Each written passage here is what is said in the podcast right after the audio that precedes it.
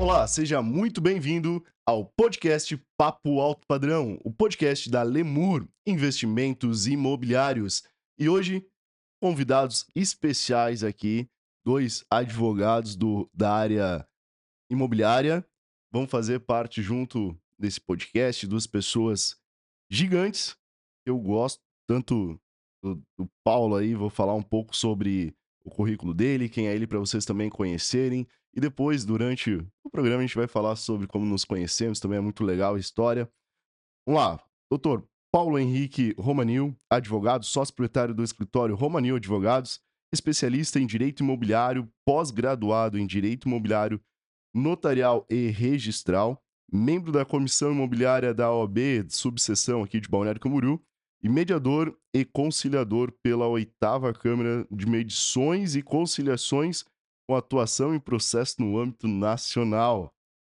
Seja bem-vindo, Paulo. Muito obrigado. E também estamos com o Dr. Carlos Leandro da Costa Roslindo, advogado na área de direito empresarial desde 2000, área de con concentração de contratos, formado pela Escola Superior Magistratura de Santa Catarina, a ESMESC. Isso, ESMESC. É pós-graduado pela FURB de Direito Empresarial, pós-graduado pelo Instituto Brasileiro de, Estatu... de Estudos Tributários, de BET. Compra e venda de imóveis, cuidados básicos, cuidados específicos e também junto com o nosso diretor da Lemur, Direitos Imobiliários, Direitos Imobiliários, olha Aí isso, sim, agora eu já, já tô fazendo um- parte dessa dupla aí. Agora é um trio já. É um trio. Emerson Júnior, seja bem-vindo, todos sejam bem-vindos. Obrigado, obrigado. pelo convite. Bom dia, pessoal. Eu sou o Emerson Júnior, sou o diretor da Lemur Investimentos Imobiliário.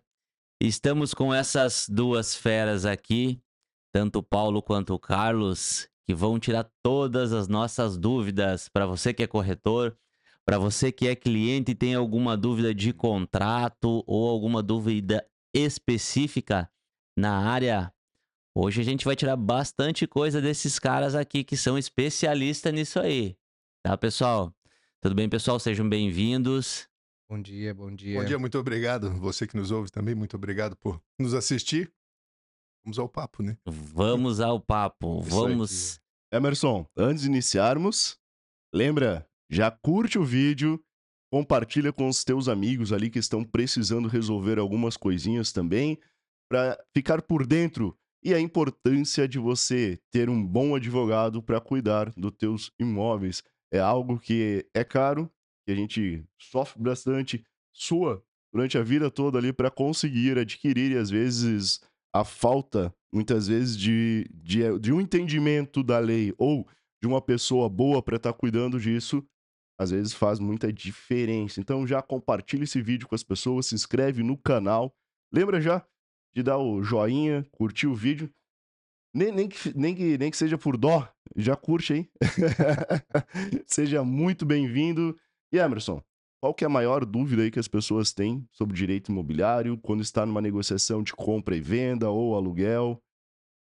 Pessoal, a dúvida, a, a maior dúvida que o pessoal hoje, os clientes, né, os próprios amigos às vezes, perguntam: qual a importância da parte jurídica no processo de venda e locação de imóveis?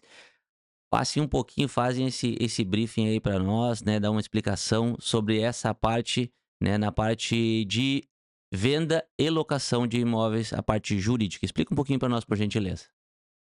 Vamos lá, Vamos Paulo. começar? Vamos lá, vamos lá. Vamos Segurança, começar. né? Vamos começar pela parte de locação primeiro, né? Que eu acho que vai fazer um gancho legal ali pro Dr. Carlos, né? Já dar a sequência do tema.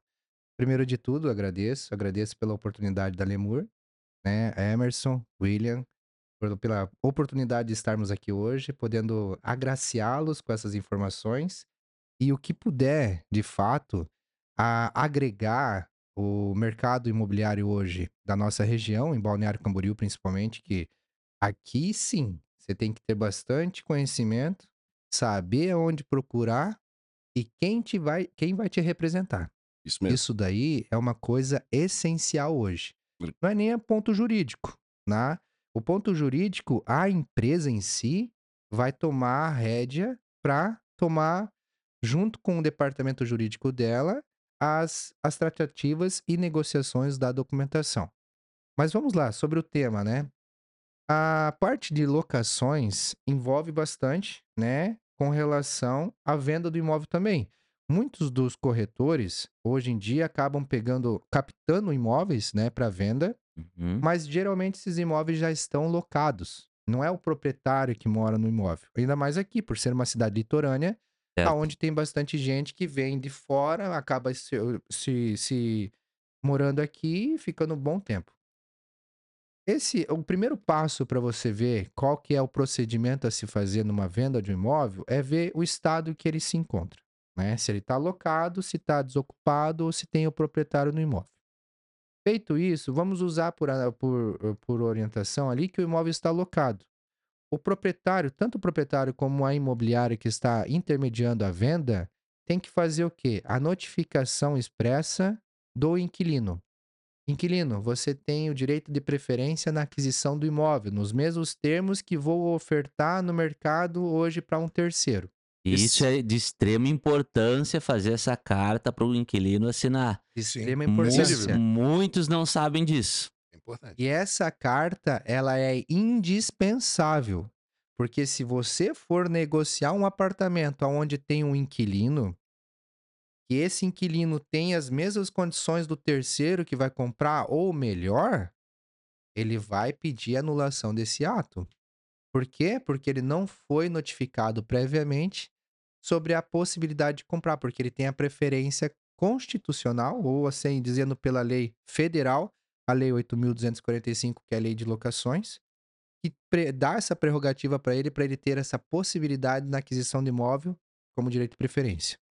Passado isso, aí sim, os 30 dias que ele teria para informar se teria interesse ou não, aí ele vai dar o aval. Ó, eu não tenho interesse, pode vender, mas o que, que acontece? A imobiliária intermediadora tem que deixar sobre a mesa toda a documentação e formas de pagamento e negociação que estão sendo feitas. Doutor Paulo, ah, ele tem 30 dias para assinar essa carta 30 de dias. preferência. Ele vai ter 30 dias para falar se ele tem ou não tem interesse. Esses 30 dias aí, ele pode renunciar ao prazo de 30 dias.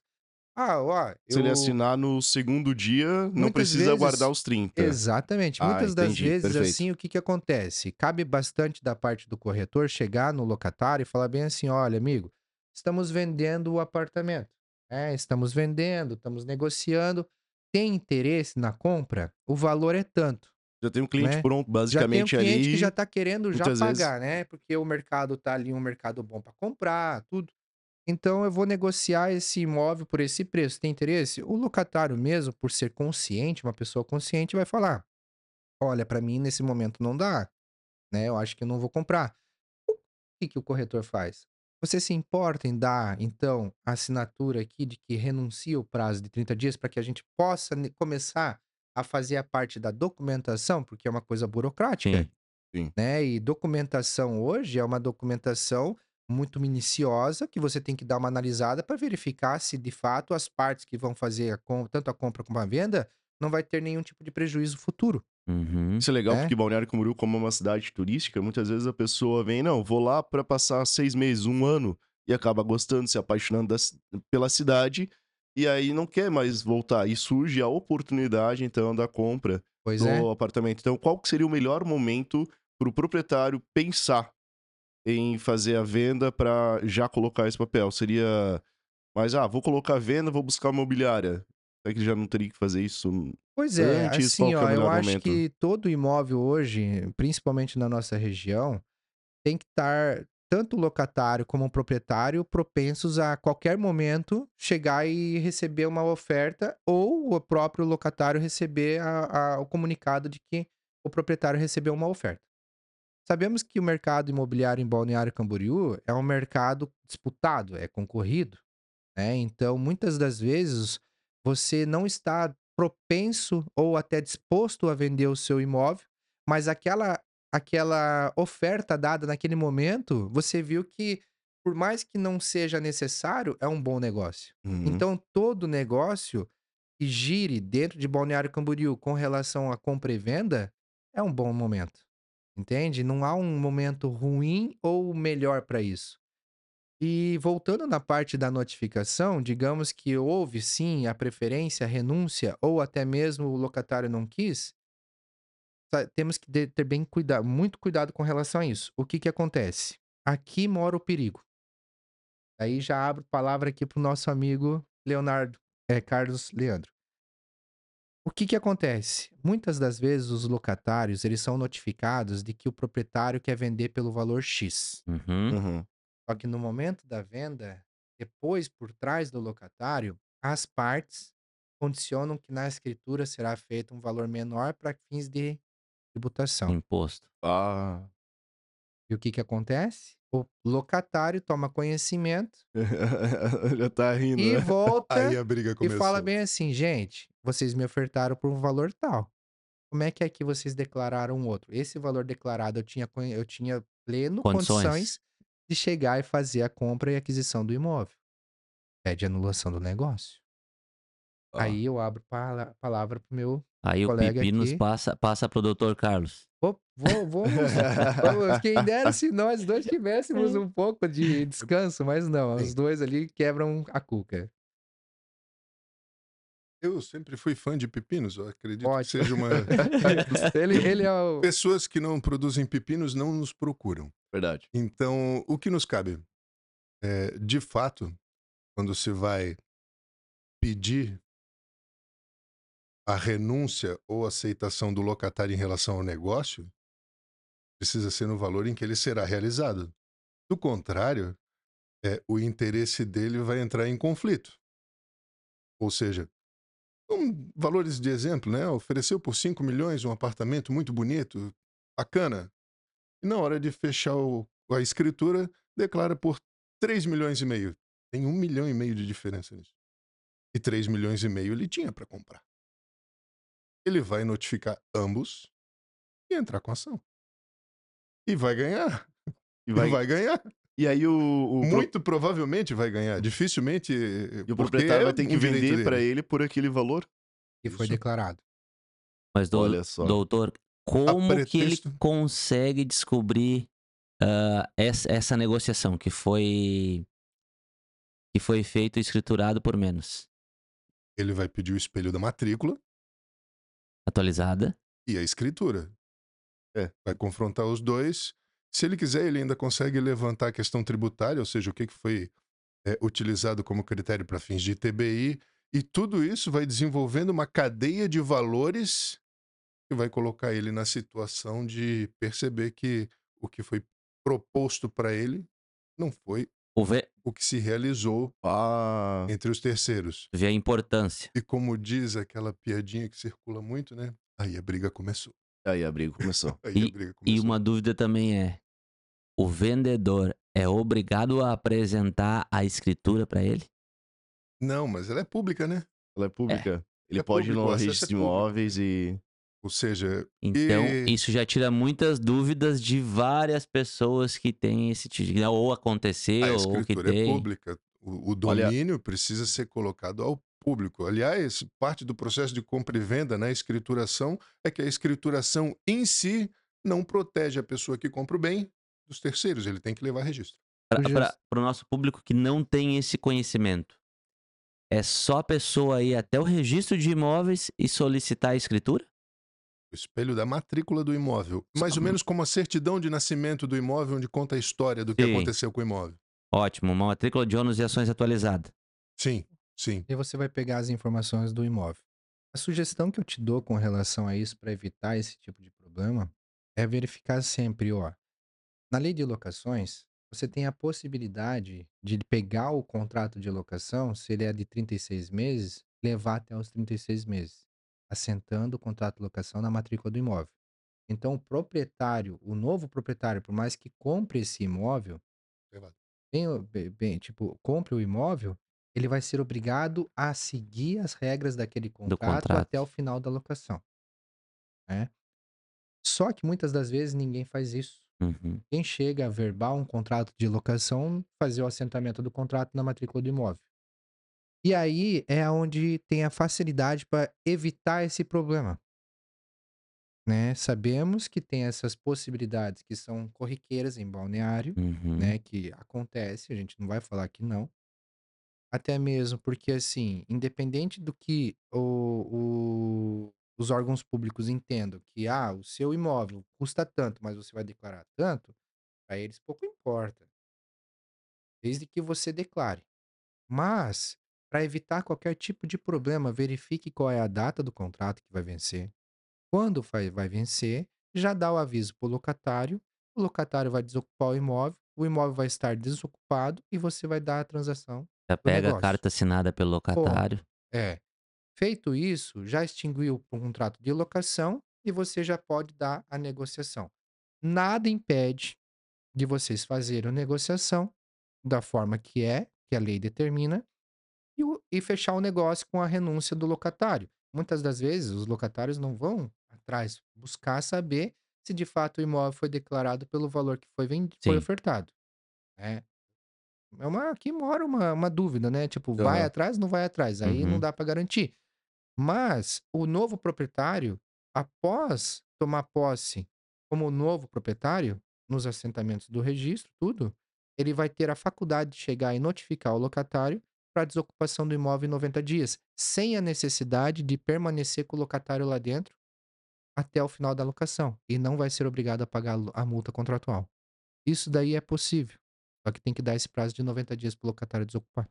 Porque eu vejo que muitos investidores compram o imóvel já com um locatário lá dentro. Ele fala, pô, não precisei nem incomodar pra buscar alguém pra Já- alugar, porque as pessoas já estão há um tempo lá, uma pessoa de é. confiança. Muitas Tal. vezes tá Só lá que dentro eles não de 10 entendem, anos, né? não entendendo essas questões, acaba virando um pipi no futuro, né? Muito. Por muito, isso que é muito. importante ter essa informação. E isso acontece muito aqui em Balneário Camboriú, em todo o nosso litoral. né? O imóvel já está alocado, mas também está para venda. Cliente e comprador assume ali o imóvel, mas já fica com, com o inquilino dentro do imóvel, né? E recebendo essa locação. Então, isso acontece muito aqui. Acontece bastante. E bastante. quando é uma construtora que tá comprando? Olha, aí, aí é uma coisa que. Como é que eu vou te falar? Todas, todas. Pode falar que eu tenho tanta coisa pra falar, mas eu acho que. Via de regra, construtoras possuem um corpo técnico extremamente mais especializado. Então, a parte de conferir todas as situações do imóvel, a segurança e viabilidade da negociação, se espera que ela, como profissional da área, atue com muito mais segurança do que uma pessoa leiga. Uhum. Normalmente, construtoras possuem eh, corpo de cobrança, corpo de vendas, corpo de compras, corpo técnico para fins de verificar viabilidade junto a órgão a- órgãos administrativos, que nem são advogados, normalmente arquiteto, engenheiro, pessoas que trabalham mais especificamente na área de construção.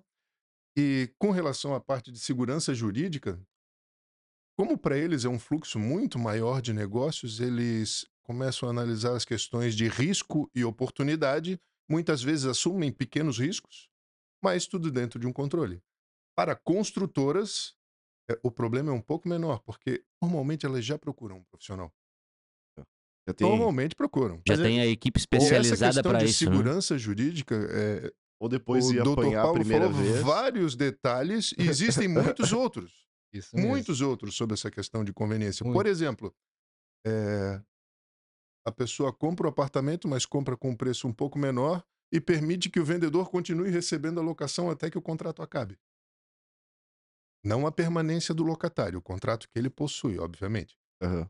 Eventualmente, o contrato pode se estender, mas a extensão dele passa ao novo proprietário. Obviamente, é necessário colocar limites. A forma como construir isso para fins da segurança para quem participa, às vezes eu não quero ocupar o apartamento agora, mas. Pô, três anos ainda, ele vai ficar recebendo aluguel, ele me vende por um pouquinho a menos. Comprar por um pouco a menos me interessa. Essas questões fazem parte do tipo de problema que aparece no escritório para ser resolvido em termos de criar o liame que seja seguro para todas as pessoas envolvidas no contrato. Fazer um gancho. E bem, bem dito por ele, que às vezes o contrato se estende diretamente ao proprietário. De fato, Acontece. Ah, nós, advogados, trabalhamos com prazo. Então, prazo para nós é sagrado. Perdeu o prazo, amigo, se enterra. Se enterra, mas se enterra, porque a enxurrada vai ser grande. Então, assim, ó, o que que eu falo para vocês? Vai, sim, ah, proprietário novo adquirente passou a ser proprietário. Não vou morar no imóvel, como bem disse o Dr. Carlos. Ele vai ter o quê? Um prazo para isso. Pra, mesmo que ele compre o imóvel e não vá residir, mas se ele quiser manter o contrato, digamos que o contrato está por prazo determinado ainda, Uhum. e quer manter o locatário, fica quieto. Deixa o locatário lá, vida que segue. Agora, se nele ainda tiver uma pensão, uma pensão não, uma, uma intenção de chegar, pô, chegar final de ano, vai dar 3, 90 dias, 90, é, 6, 6, 9 ali e tal. Pô, eu vou querer passar o final de ano lá em Balneário. Comprou o imóvel, já notifica em 30 dias pro locatário desocupar o imóvel. Porque se o contrato está por prazo determinado, você não notificou, o contrato que está anterior com data determinada, você vai ser obrigado a seguir o contrato até o final do prazo. Mesmo que o contrato não esteja assentado à matrícula do imóvel. Mas você tinha prazo para notificar 30 dias antes e que ele desocupasse no prazo de 90 dias. É a importância que é. Entende? E eles não têm o direito ou não conseguem fazer um novo contrato? Podem, podem. Muitas das vezes a pessoa acaba mantendo a relação que já tem, né? Porque já foi uma relação saudável, não há necessidade, mas nada que impeça também do proprietário pedir um histórico de pagamento realizado pelo locatário para ver a assiduidade dele, se ele era locatário um bom pagador ou Eu. um mau pagador, Uhum. né? E daí manter as regras do contrato. A única coisa que altera é o aditivo. Uma das coisas que nós conversamos anteriormente foi justamente a garantia do contrato. A garantia do contrato foi um calção de três meses ali, que nada, nada menos, nada mais do que 15 mil reais. É isso aí. O proprietário vendeu, não se manteve inerte com relação à devolução do valor, e agora o atual proprietário vai ser obrigado a devolver esses 15 mil reais? Pô, Uhum. aí é uma história que vai ter muito pé ali para se discutir. Mas nesse caso, o que, que acontece? O calção dado em garantia não deveria nem estar na imobiliária, porque a imobiliária não pode reter. Esse Uhum. calção é do, do locatário e tem que ficar numa caderneta de poupança para correção hum, de a forma com a caderneta de poupança que tem que ser restituído no final. Eventualmente, se não tiver nenhum tipo de prejuízo, Não pode mexer no dinheiro. Pode mexer no, no dinheiro. Esse dinheiro tem que restituir para o locatário com a correção de poupança, que é o que determina a Lei Federal 8.245. Se não precisar fazer nenhuma benfeitoria no imóvel, certo? Exatamente. Benfeitoria, Reparo. os reparos, no É, caso, né? Reparo. Reparos. Exato. Desculpa a correção, é que benfeitoria é quando a gente melhora, né? Certo, certo. E a obrigação do locatário normalmente é devolver no imóvel estado, no estado em que, que, ele pegou. recebeu. Ele recebeu. Verdade. E é legal que teve agora. Esse é o da- tipo de situação que cria problemas. É verdade. Teve E agora. esse- normalmente precisa fazer alguma coisa quando vai Sempre, fazer a né? entrega. Sempre. sempre. Ah, é Sem normal. dúvida. Pintar pequenos reparos, ajustes de sistema elétrico, hidráulico, tem que fazer o checklist. e- William, William tem 15 cachorros. Aí tu imagina como que ele vai entregar Não, um caso recente agora que caiu na Isso, mídia aí. me assustar.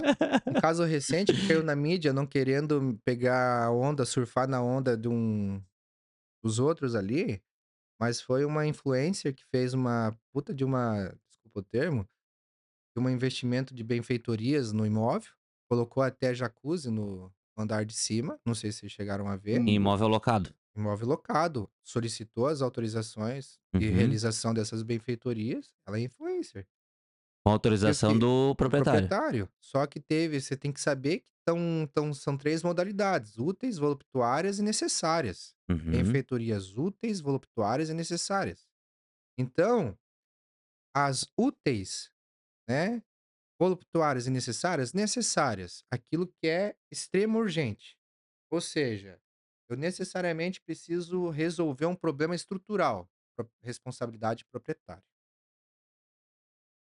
Voluptuária, aquilo que vai deixar mais harmonioso para o Ambiente. ambiente, em prol do locatário, né? As úteis é uma coisa mais, eh, tipo, para agregar um pouco mais o imóvel, né, não muda muito, assim, a a Coisas distin pequenas, né? exato. Ela fez toda essa mudança, ela solicitou preferência de compra, né, do imóvel, e por conta das benfeitorias que ela realizou no imóvel, Valorizou. valorizou o imóvel e ela queria comprar. Só que o preço foi dado de acordo com as benfeitorias realizadas pela mesma. Então, assim, veja só. E a proprietária falou: "Se você não quiser comprar por esse valor, tendo em vista que houve um acréscimo no custo do imóvel, eu quero que você devolva nas mesmas condições que você pegou". Tá É? Ah, Deus. que saia justa. Gente, então assim, são coisas rapaz. que têm possibilidades de você fazer uma as as as necessárias, você pode antes mesmo de qualquer qualquer notificação para o loca locador, eu preciso arrumar aquele problema. Não interessa, vou lá, arrumo, depois eu presto conta, você não precisa pedir autorização. Agora tem algumas algumas, eh, benfeitorias que você obrigatoriamente tem que pegar expresso suas autorizações, porque senão algumas delas não vão ser indenizadas para você. E o inquilino ele consegue abater essas melhorias no Na no valor do aluguel?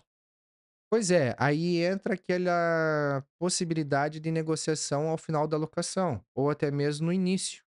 Digamos que eu quero sim fazer uma estrutura, mexer na cozinha, colocar uma bancada de mármore e tal, uma coisa que eu não vou Uhum. conseguir fazer o levantamento. Retirar depois Não vou também. conseguir, vai incorporar o imóvel, correto? O proprietário está disposto em arcar meio a meio? Ah, eu pago a mão de obra, pago o material, você, tipo, né, a gente vai entrando num consenso. Abate ali o valor do aluguel. Tá de acordo? Tô. Não tá de acordo? Não faz. Né, não faz. Porque você O vai risco. ser assuma o É. risco, ou assuma o risco. Já Até deixa, aconteceu a já gra... deixa por escrito esse acordo. Sempre, sempre por escrito. A- Você não pode ter uma possibilidade de mexer num imóvel, mexer a estrutura do imóvel, sem a necessidade de. Se você, se você não tiver munido dessa autorização. E ainda tem mais. Se você for mexer na estrutura, você tem que ter um engenheiro para fazer isso com autorização e alvará para fins de modificação do apartamento. Isso daí pode te dar problema, que foi o caso dessa influencer. Imagina, eu imagino o pepino que deu, desenrolou lá ou o que, que aconteceu? Rapaz, tu vê, são. Agora ela praticamente tá tentando, vai ter que devolver o imóvel nos estados que ela pegou, né? Ah. Tem a possibilidade. Sem dizer que ela também foi notificada pelo prejuízo. É condomínio. porque teoricamente da ela vai ter que jacuzzi. pagar duas vezes, né? Exatamente. Ela tem que pagar duas vezes, porque ela já Vai. pagou a melhoria e ainda mais pegar o aumento do. E por conta da jacuzzi, ela foi notificada pelo condomínio, porque pode, que diz o condomínio, tá prejudicando. do prédio. Também teve esse caso. Verdade. E olha o prejuízo dela agora, vai ter que tirar tudo fora, mais mão de obra, mais isso, mais É, assado. vai ter que entregar no. No prazo, no, no- da Vai forma usar. que recebeu, né? Exato. Eventualmente ela pode estender a locação. É. Mas é, foi um risco que ela correu.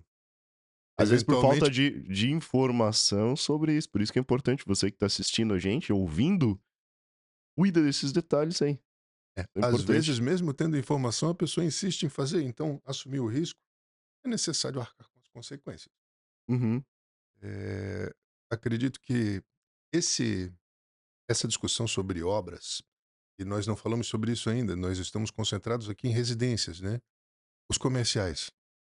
As locações comerciais possuem aspectos ainda mais complicados com relação. Porque normalmente a pessoa que coloca um imóvel à disposição de uma locação comercial, ela não tem interesse nenhum em nenhum tipo de obra dentro do imóvel. Ou seja, o comerciante que loca, todo investimento que ele faz, Por conta dele. ele faz por conta e risco dele. Assim como a conta e risco de ter que reparar ou re- re- refazer a obra ao estado anterior. Pegou. Normalmente são galpões, normalmente são salas comerciais. E comerciante precisa de uma boa apresentação na sua sala. E às vezes o, o imóvel à disposição não está bonito. Então ele entra com um investimento, um aporte maior. Uhum. Outro dia desse eu acompanhei o fim de uma locação. A pessoa pegou uma sala de frente para uma avenida bonita e fez um investimento significativo. Ficou lindo. E ela não trabalhou no imóvel. Olha isso. Ela não trabalhou no imóvel. Teve uma benfeitoria, até que foi uma benfeitoria útil. E ali foi um problema mais de engenharia e arquitetura, né? fez um banheiro para cadeirantes, lindo banheiro. Mas o arquiteto colocou uma pia que impediu o acesso da cadeira. Eu fiquei pensando, Ai. puxa, que situação difícil de lidar, né? Mas como ela não chegou nem a usar o imóvel, ela usou o imóvel, tipo, contratou para cinco anos e usou dois meses. Ó. Investiu um valor significativo. Mas o negócio não, Fluiu. Não fluiu. não. Fluiu. Esse tipo de situação não é possível de se colocar sobre a responsabilidade do locador. O proprietário do bem, ou a pessoa que administra o bem, não tem obrigação nenhuma de, por exemplo, reembolsar o valor investido ou ter piedade, porque, a bem da verdade, essas pessoas, o que que é patrimônio, né? Patrimônio nada mais é do que o trabalho que a gente acumula e coloca à disposição para gerar mais resultado. Sim. né? É essa a intenção. Não tem muito romantismo para analisar essa situação. E a pessoa quer obter valores e não permitir que outra pessoa faça investimentos e depois te force a indenizar. É verdade. É, tem todos esses cuidados com, com relação à gestão de bens. E ainda, doutor Carlos e doutor Paulo, tem situações que os inquilinos, né, os saem das lojas, enfim. Ele, primeiro eles fazem essas melhorias, fazem essa reforma, tudo mais. E quando eles saem, eles tiram muita coisa e não deixam na, no estado em que pegou. Deixam pior. É, parede quebrada, a parede sem pintar, chão, piso quebrado, sabe? E aí, o que, que pode acontecer com essa pessoa ou como o proprietário, né, o locador, ah, pode fazer para né, res- Resguardar. ressarcir, se Vamos lá. resguardar com essa situação? É da parte de locações. vou, Queres eu vou- aproveitar? vou aproveitar. Só fazendo um gancho novamente com relação a essas informações de úteis e até mesmo com relação à parte do, do cadeirante. Sabemos que aqui na Brasil, vamos usar como exemplo ali a Brasil, onde tem a ponto de comércio centralizado de balneário. Uhum. Você sabe que se você for entrar numa loja hoje, um cadeirante, por exemplo, tem que ter acessibilidade, que é a lei de acessibilidade. Perfeito. O locatário aluga uma sala para fins de locação como não residencial, que é caracterizado como comercial, tem que fazer uma rampa de acesso. Uhum. Então, esse tipo de necessidade de benfeitoria é uma útil, ela se enquadra no útil, tá? Então, ele é sim indenizado pelo locador, Uhum. desde que aprovado pelo mesmo. Então, o locatário vai lá, vai desembolsar o valor para fazer a rampa, porque é, é útil, é uma, uma acessibilidade, ou até mesmo ele pode tipificar isso como se fosse uma ah, benfeitoria necessária, porque ele sabe que ele está sendo obrigado a fazer aquilo por conta de uma lei de acessibilidade. né? Mas o comércio, você sabe, muitas das vezes, o imóvel locado para fins não residencial, a responsabilidade de adequar o imóvel no estado para fins de a desenvolver a atividade é de quem locou, não é do proprietário. Para pegar tanto a documentação quanto isso. Já as voluptuárias, elas são por deleite do locatário. Então, como o caso dessa locatária que foi comprou o imóvel, colocou a jacuzzi lá em cima, não tinha necessidade e nem muito menos era útil para o proprietário. Sim. Mas com a jacuzzi lá em cima foi para o deleite dela, para ela poder deitar e ficar ali bem bom. Né? Me desculpa se eu estou usando um pouco ali, Não, mas tá Passando. certo. desde que eu não receba nenhum tipo de intimação, notificação, mas tá ótimo. Mas é atual, está ao público e a informações abertas. Pois bem, entrando nesse ponto, aonde você tinha questionado sobre qual é a garantia do locador no momento que for colocar para venda, principalmente. Porque isso vai repercutir também. Se você hoje aluga, poxa, o escritório de vocês é maravilhoso, né? Quem dera eu ter o mínimo da- um escritório assim hoje. Que eu, é, Bonito é- aqui, é né? lindo, é Muito lindo, é bonito, lindo. muito Ó, bonito. gente, venham aqui que vocês vão conhecer e vale a pena, viu? O café é maravilhoso, a água é companhia, melhor ainda. Mas assim, ó, Isso é ótimo. eu vou te falar. Vale a pena hoje você ter a garantia do contrato.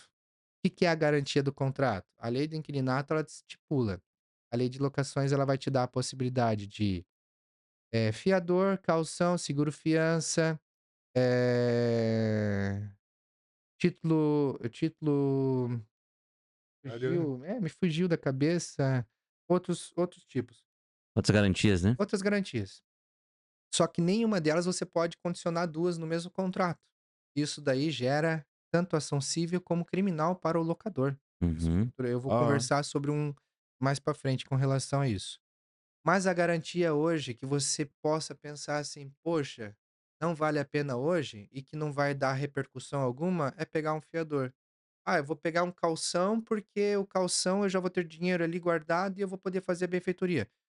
As necess... as- a, a reforma do imóvel se ele desocupar o imóvel em plenas, é, em lástimas condições. Uhum. Só que muitas das vezes o valor calcionado não supre nem a pintura do imóvel. Exatamente. O que que Muitas das acontece? vezes. O que que acontece? Eu vou falar para vocês e pasme, gente. Muita gente acha que a lei 9 de 80, me recordo agora, a lei de, de uso é, do bem de família, que é considerável o único bem de família que não é penhorável. Vou falar 8.009. É, 8.009.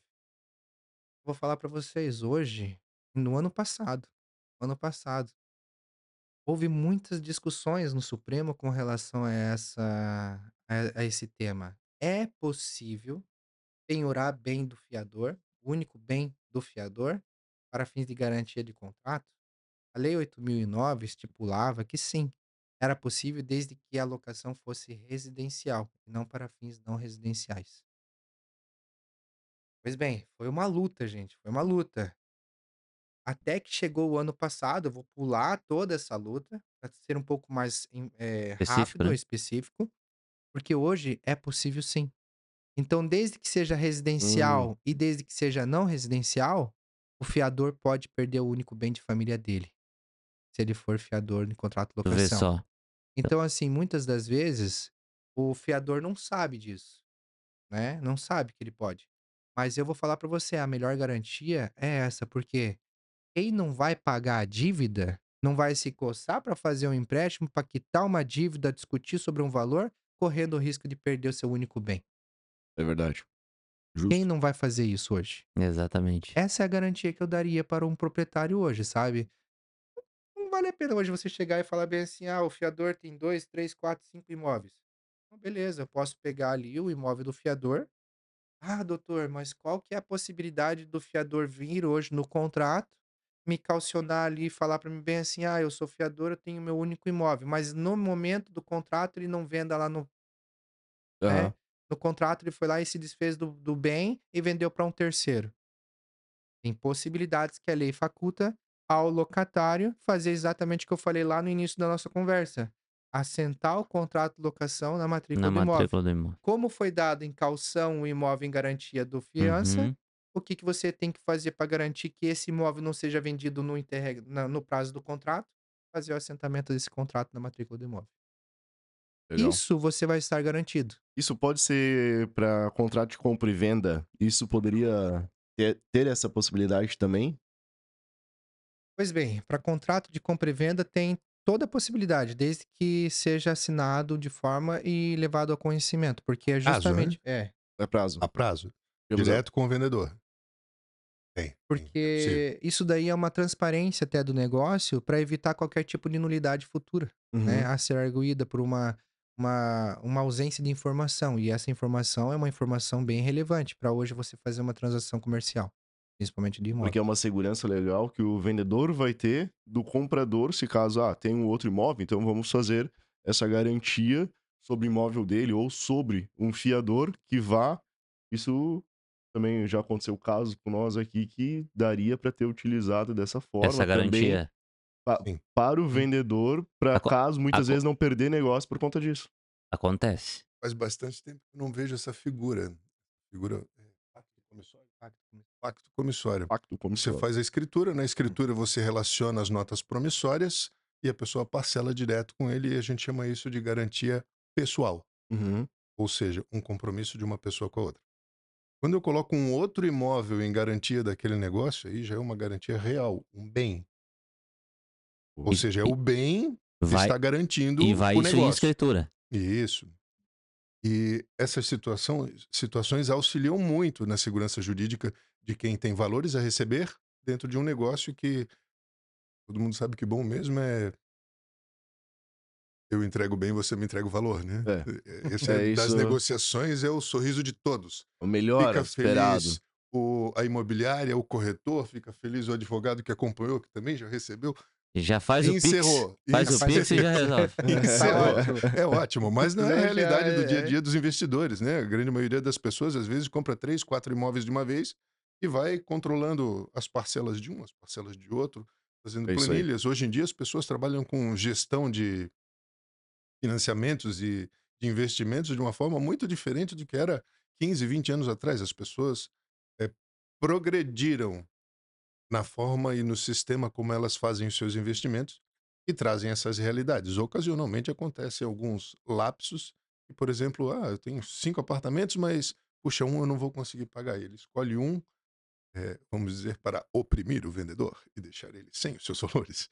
Tá Aí isso gera uma discussão a Aham. futuro e a pessoa se Sim. aproveita dos serviços jurídicos para fazer com que essa discussão vá um pouco mais à frente até que ele recupere o fôlego e possa fazer o pagamento. Bom mesmo, toma lá da cá. Eu gostaria de voltar no assunto que ele perguntou a respeito do bem, que eu acho que tem um detalhe que eu gostaria de falar. É, o locatário saiu de um imóvel comercial e deixou ele em péssimo estado de conservação, danificou o bem. Certo. É, um detalhe que é importante para todos os proprietários de bens é não estender o contrato de locação por conta da má condição de imóvel. Não é um direito que ele tem. O direito dele é verificar a condição do imóvel, fazer o orçamento e resolver em perdas e danos. Ele não pode prorrogar a necessidade de locações, ou seja, atrasar a obra de recuperação para continuar cobrando aluguel. Não pode. Mas é uma impressão que todos ficam quando analisam as cláusulas de obrigação de devolução do imóvel no estado em que ele estava. É um detalhe importante. E, doutor Carlos, quando o inquilino ele sai, acabou o prazo dele, acabou o contrato dele e era para ele ter feito, entregar o imóvel como ele pegou. E não pintou, foi o que. a- É, não, ele não fez Tá nada sem disso. pintura, três, quatro tomadas estragadas, torneiras funcionando E mal. ele vai embora, foi pega a embora. malinha dele, ó. Vamos lá. É, o primeiro passo do proprietário é fazer a vistoria do imóvel e identificar num checklist todos os itens do imóvel e ele vai apontar esses como necessários de reparo. O segundo passo é fazer o valor disso. E aí notifica o locatário de que ele tem esses valores a pagar, encerra o contrato e os aluguéis. E se o locador não fez isso e o inquilino já saiu, já entregou tudo, tem como o locador, o locatário cobrar do, do inquilino isso? Normalmente esse prazo é previsto no contrato. Se eu não me engano, a legislação apresenta prazos curtos para o fim do contrato. É diferente da notificação de 30 dias para falar se eu quero ou não comprar um bem. Uhum. A de encerramento é curta. Normalmente 24 horas, 48 horas, 5 dias. Então, se o, se, o- não muito mais que isso. se o lo- Acabou a locação, ela tem que acabar. se o locador não cobrou, ele perdeu. Ah, então o loca... Não, ele pode construir os valores, né? Ele pode ir lá fazer os orçamentos e aí monta o dossiê da saída a- do bem para que um escritório de advocacia possa notificar a pessoa para fazer o pagamento Hum. e resolver isso a futuro numa ação de cobrança. Não tem como cobrar. Esse valor não é executivo. Esse valor não é um título que você pode. Uhum. Esse valor vai ser colocado em discussão. A pessoa vai poder se defender dele. Ele vai passar, grosso modo, vai passar a ser, ao invés desse processo de execução, passará a ser um processo de conhecimento. Porque você não tem a liquidez do valor. Você geralmente vai chegar e vai fazer o quê? Vai fazer uns três orçamentos a fins de demonstrar que, de fato, aquele valor foi tentado negociar com o locatário. Foi dado três opções. O locatário não quis nenhuma das opções. Você pegou pela menor, a terceira opção, Uhum. pagou, tem a nota fiscal da prestação de serviço, aí sim entra ação de cobrança. Consegue cobrar. A ação de cobrança, ela pode ir contra o locatário, se tiver a garantia fiador, se tiver a garantia seguro-fiança, que muito mais é empresas que garantem, tipo Aham. Porto Seguro, Crédito Pago, essas empresas, elas respondem solidariamente. Muito, é, é até engraçado que recentemente teve decisões do Tribunal de Justiça do Paraná que reconheceu a responsabilidade solidária da seguradora nos danos causados ao imóvel. Ela sempre usa por analogia no contrato de apólice de seguro dela que ela responde até o limite da sua fiança. Só que o limite da fiança, ela não ultrapassou o valor que ela deveria pagar.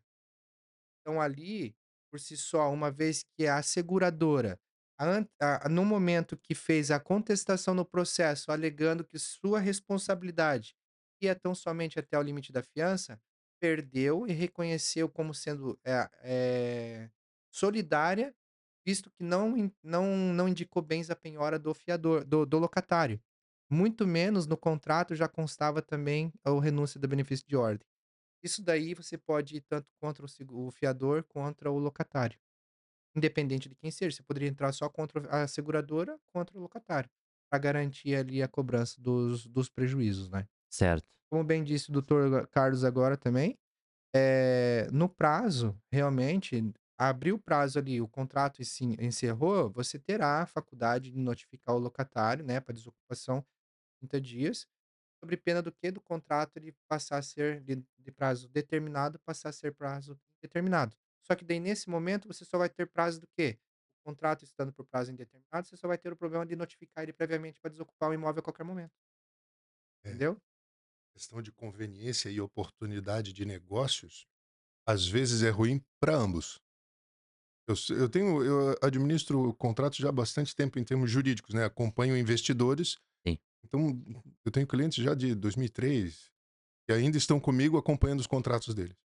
Nossa. Eh a rigidez no controle de prazos e datas pra fins de notificações e verificações, é o sucesso do negócio do investidor aqui. É o o sucesso dele é ser rígido com isso, ele não pode flexibilizar. Eh, em direito a gente costuma dizer que o dinheiro o o direito não socorre quem dorme, né. É isso. É. Muito Eh, bem dito. e esse é um segmento em que isso tem que ser levado à risca. É adequado pra todo investidor fazer um cursinho sobre locações, sobre como controlar locações, assim como para as imobiliárias também, é é necessário ter esse Administração. conhecimento. É necessário ter esse conhecimento. Nós, normalmente recebemos os problemas quando eles se tornam um problema. Dificilmente as pessoas nos É. procuram no preventivo. Eu tenho clientes que eu acompanho eles há muitos anos e, eh, exercito vários sistemas de prevenção. Eh, o doutor Paulo falou sobre a questão do da forma como garantir os contratos de locação, não pode ter mais de de uma, é uma só. Hum. Se tiver mais de uma, nunca pode ser pedido o exercício de mais de uma, em hipótese nenhuma, porque a jurisprudência não vai segurar, e se ele pedir, ele realmente vai incidir em crimes. Não é É. adequado, não é adequado. O que fazer pra resolver esse problema? Ser rígido com o controle de datas. Antes de nós iniciarmos o nosso bate-papo, a gente falou que um palestrante começou uma palestra aqui em Itajaí, num seminário sobre direito imobiliário, dizendo que a vida só é dura com quem é mole. E eu guardei isso na cabeça durante É bastante tempo. verdade. Nesse segmento, isso realmente precisa ser levado a capricho. É um segmento que não admite amadorismos. Pode Perfeito. custar muito caro. E tem uma situação que o nosso público, até a gente não trabalha com locação, mas muitos que já nos acompanham têm dúvidas. Qual o prazo mínimo e máximo para uma locação de imóveis? Isso é bem variável, né, de acordo com falar. o sistema do Airbnb depois que ele chegou. Eu, eu digo, Mudou tudo. eu, eu- eu digo para locação anual, não locação por dia. Não tem um prazo máximo. Não tem. E o Eh, mínimo? Vamos entrar a condição, o mínimo ali é. Aí vai refletir. Vai... Essa regra até é uma boa pergunta. Porque o que, tava- que, que, que consta em Ótima, ótima. É, Que que Quando assim, tu vai ó. fazer uma locação, ah, 12 meses, é 36 meses, qual, qual é o. Aí mora uma pegadinha. Aí mora uma pegadinha. Qual é a pegadinha? Muitas vezes o locador, ele tem a intenção do que, ah, vou alugar meu imóvel só por 12 meses. Perfeito? Certo. Vou alugar meu imóvel por 12 meses porque eu não quero mais de 12 meses. Uhum. E depois lá na frente, eu eu não vou renovar o contrato, mas vou deixar por prazo indeterminado. Bela de uma pegadinha, porque estipula a lei, contrato inferior a 36 meses, renovados automaticamente, o locador não vai conseguir tirar o locatário do imóvel, a não ser justo motivo, que é pagamento de deixar de pagar o aluguel, ou após 5 anos. Tem, tem um caso, uma vez até um, um, um empresário, ele não queria alocar, fazer o contrato de locação por cinco anos, porque também tinha algo ali. Ah, Ação não, que ser renovatória. É, por ação renovatória. Não, vou fazer de quatro anos, porque depois a gente renova, vê o que que vai fazer e tal. Perfeito, faz 36 meses. Uhum. 36 meses é o ideal hoje para você alugar um imóvel. 12 meses, você pode alugar por 12 meses, desde que não deixa o contrato virar por prazo indeterminado. Notifique o locatário, renove Tem o que contrato. renovar todo ano. Renove o contrato. Passou de 12 meses, renovou automaticamente, só consegue tirar ar- é, preenchendo os requisitos do artigo 9 da Lei 8.245, que é a lei federal de lei do inquilinato, ou se ultrapassado os prazos de 5 anos. Ultrapassou o prazo de 5 anos, entra na outra pegadinha. O locatário entra com uma ação renovatória. Só que daí, no contrato de locação, o proprietário vai querer o quê? Ah, naquela época meu aluguel estava tanto, eu vinha reajustando ele com base no IGPM ou INPC, que é o que está o indexador no contrato. Chegou hoje, nós estamos numa loucura de, alu- de aluguel em balneário. Hoje eu quero cobrar aqui 4 mil reais. Eu estava cobrando 2.500. Posso? Pode. A renovação é uma coisa. A atualização do contrato é outra. A atualização Na cada- renovação, ele consegue fazer essa alteração pelo va- valor contrato, maior. Ele pode.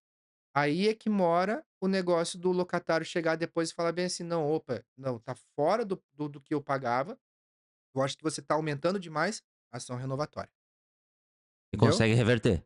Aí na justiça ele consegue demonstrar que de fato o aluguel que ele tá querendo cobrar hoje de 4 mil, na verdade é 3, é 2,5. Mas daí é reajustado pelo IGPM. Exatamente. Daí o próprio juízo vai reajustar o aluguel, vai falar. Entende? Aí são coisas que o Vai próprio, entrar a própria numa- lei. Exatamente. Vai entrar numa paridade ali, vai, Aham. vai começar a falar: não, realmente, olha, você tem direito? Tem.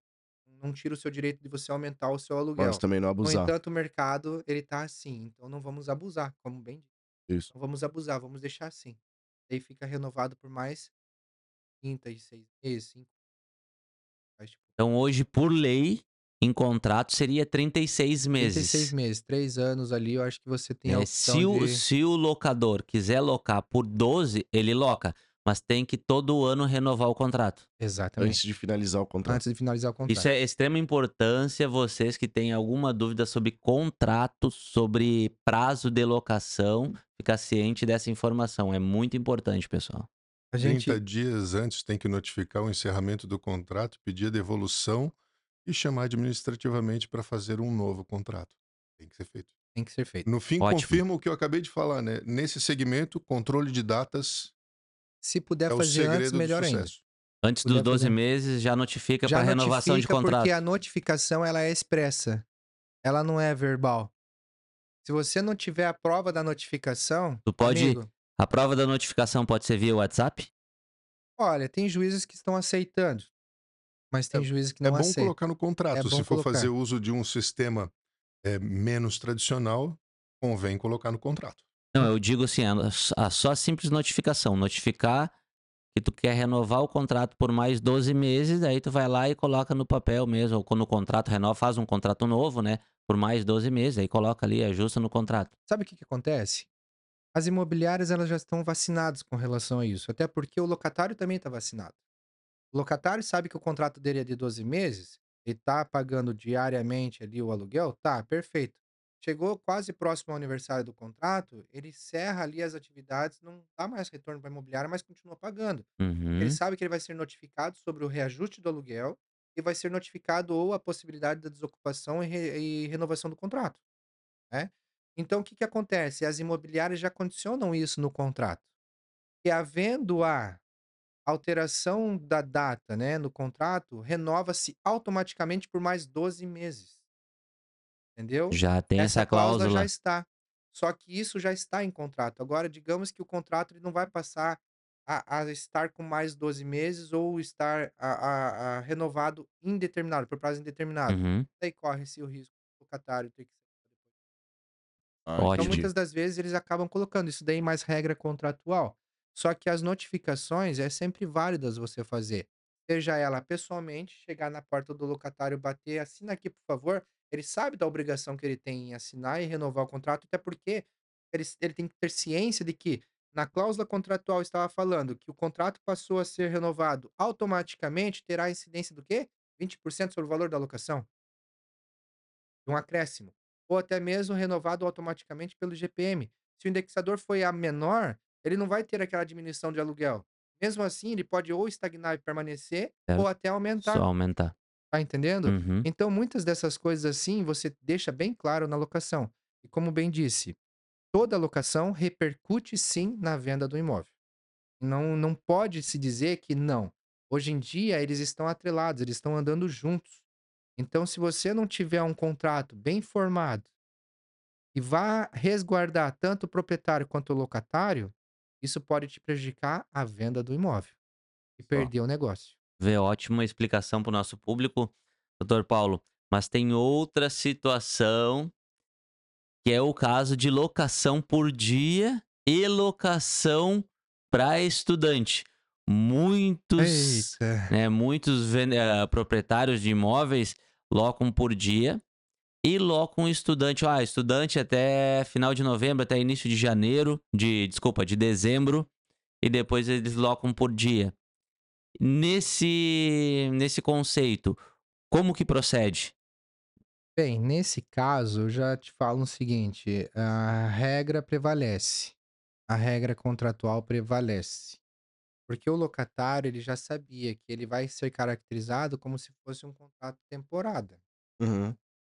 Já está entendeu? específico nesse contrato de para estudante. Pra estudante.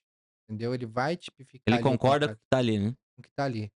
Passou fora daquilo, saiu fora da rédea, vai vir uma, uma ação judicial de despejo para tirar o locatário de lá. Não interessa.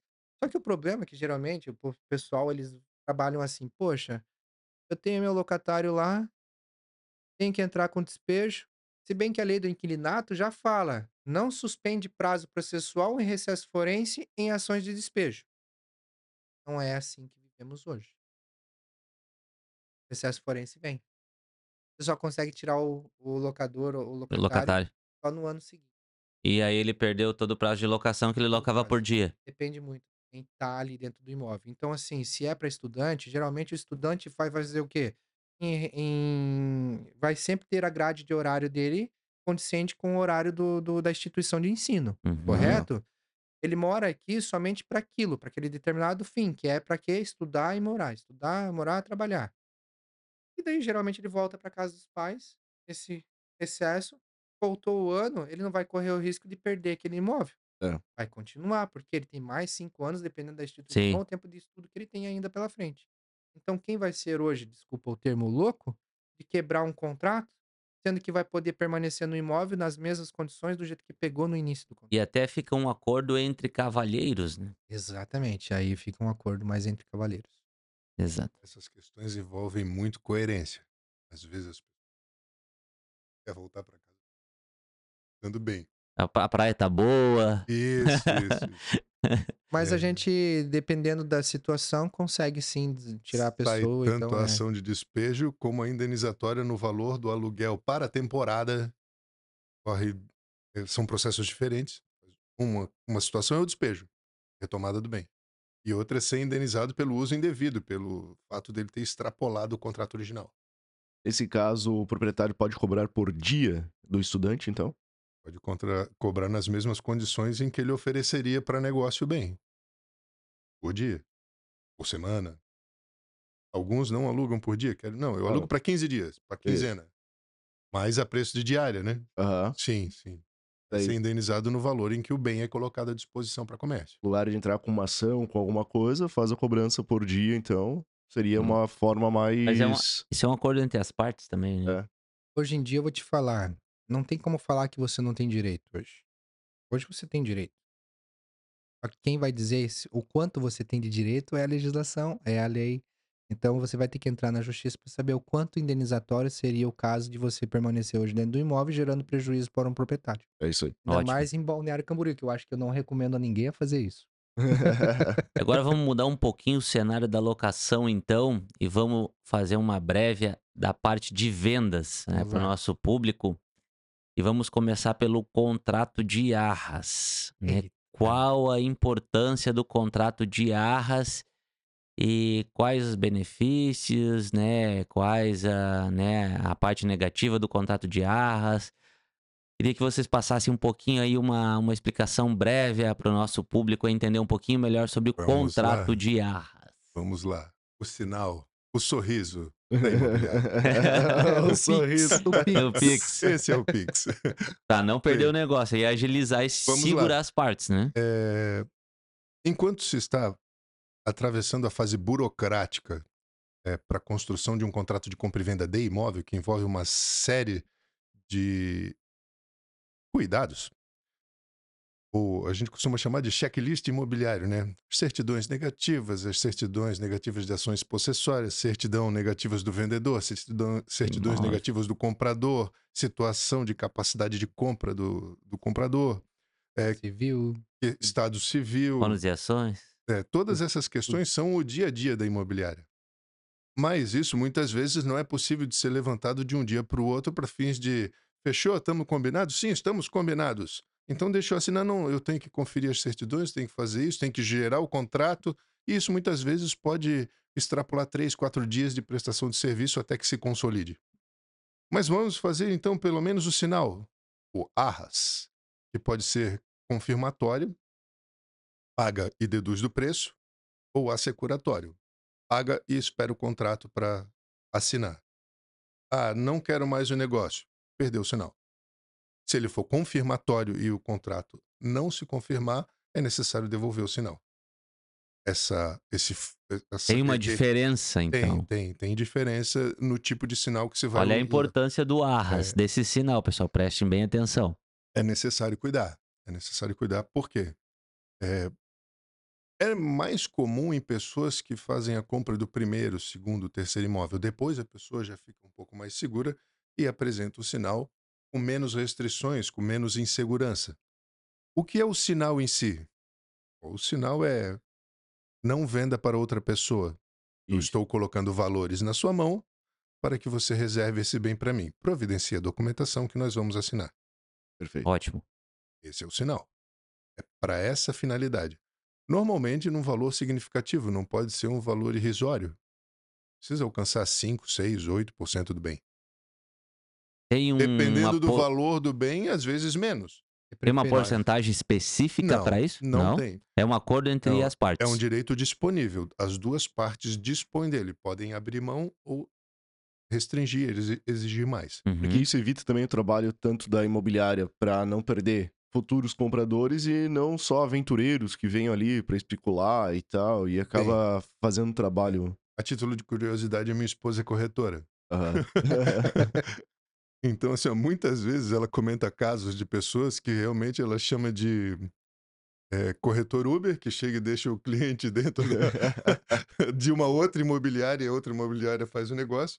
É um apelido que eles inventaram para poder tirar sarro um do Corretor, outro. Uber. Esse eu não- Essa é boa, hein? Essa é boa.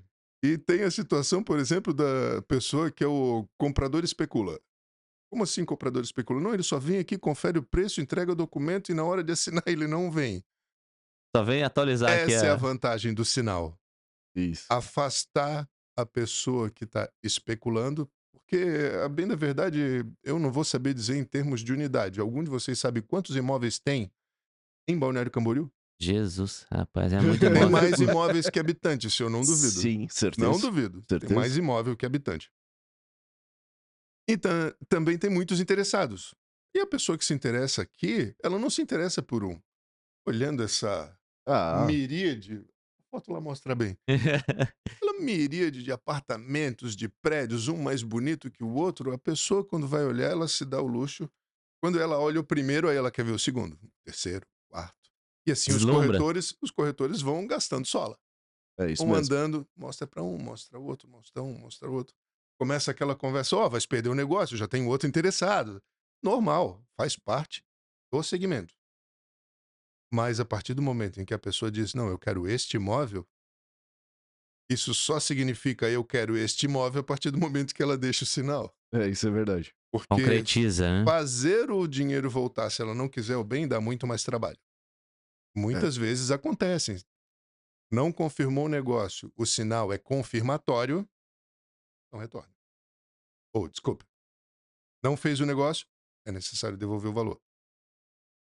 Segurança era só para garantir que se passaria por essa fase, mas às vezes a- o problema não está nem no comprador. E tem prazo. Às vezes o problema está no imóvel, às vezes o problema está no No vendedor. vendedor. Isso mesmo. Entendeu? Às vezes não, não, não fica concentrado em quem tem interesse no bem. O E negócio não se concretiza por outros motivos. a parte de, de devolução do sinal. Essa devolução do sinal é a fins de que o imóvel deu problema com documentação ou que alguém desistiu e aí sim precisa se devolver? Ou como que seria? Explica um pouquinho melhor só para o nosso público entender. Os casos mais comuns de apresentação de sinal e não concretização do negócio envolvem problemas com o imóvel e com o vendedor. Ou seja, a gente começa a tirar as certidões e a pessoa que quer vender o bem tem dívidas com terceiros, tem dívidas tributárias, tem problemas empresariais, tem dívidas trabalhistas, que às vezes superam em muito o valor do bem. Então, esse bem corre o risco de ser chamado a garantir essas dívidas. E eu não sou obrigado, só porque eu dei o sinal, a assumir esse risco junto com ele, porque esse negócio pode ser desfeito por ordem judicial. Ótimo. Quem quer esse risco? Eles não querem. Não querem. Então, o motivo, às vezes, é importante para a devolução do valor, mas tem que devolver. Exato. Vendo tudo certinho, deu o sinal, depois a cumpriu o, o contrato, né? O contrato principal, digamos assim, né? Aí segue o processo. É isso? Sim, sim, sim. É, advogados gostam de criar embaraços para os negócios, né? Para dizer que tem muito conhecimento. Tá trabalhando. É, justificar o próprio trabalho. E, convenhamos, faz parte do serviço dele. Mas, dentro do que as partes combinam, a partir do momento que, eli- que são eliminados os riscos, por questão de preço e conveniência, não, porque essas vão estar anotadas na- no, no sinal. No sinal. Ultrapassou a fase de riscos, é necessário assinar o contrato e fazer com que o negócio Vire a página. Sim, aumentar o sorriso da imobiliária. E tem, pra... e tem prazo para isso? Do... Assinou o contrato de arras. Para assinar o contrato principal, qual o prazo? Ou é acordo entre as partes? Pode ser acordo entre as partes. Pode ser fazer parte do, do, do termo de arras. Estou dando sinal para comprar esse bem, aguardando o, o, o desenvolvimento da fase administrativa até tal dia.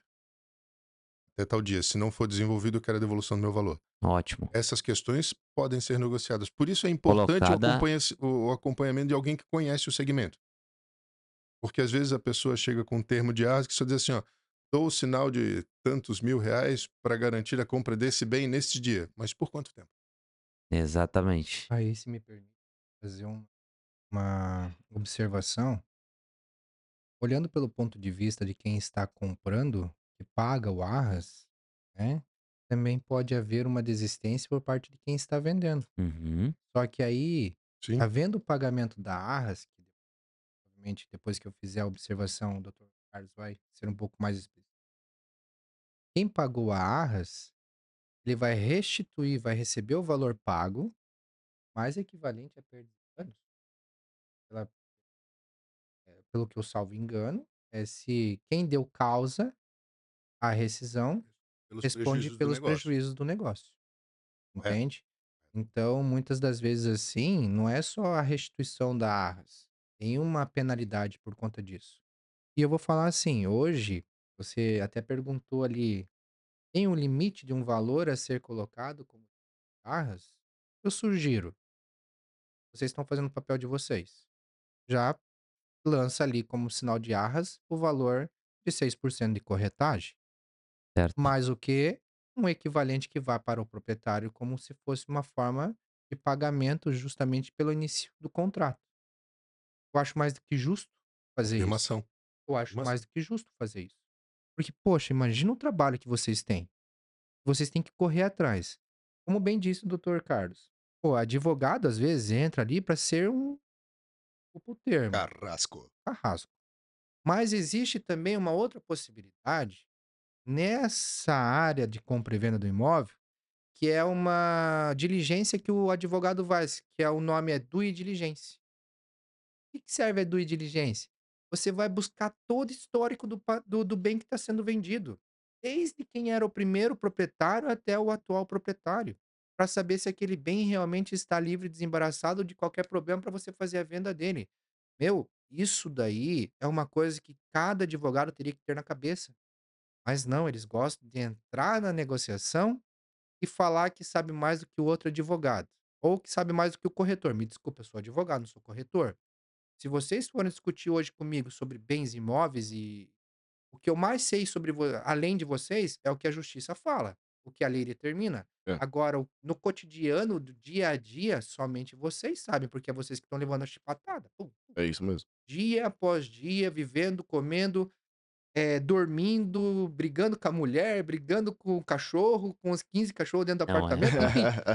Gente, não interessa, somente vocês vão dar a segurança do negócio jurídico para o comprador e o vendedor, porque vocês que fazem a parte da compra e venda. Nós, o papel do advogado é facilitar isso e não piorar, e não piorar.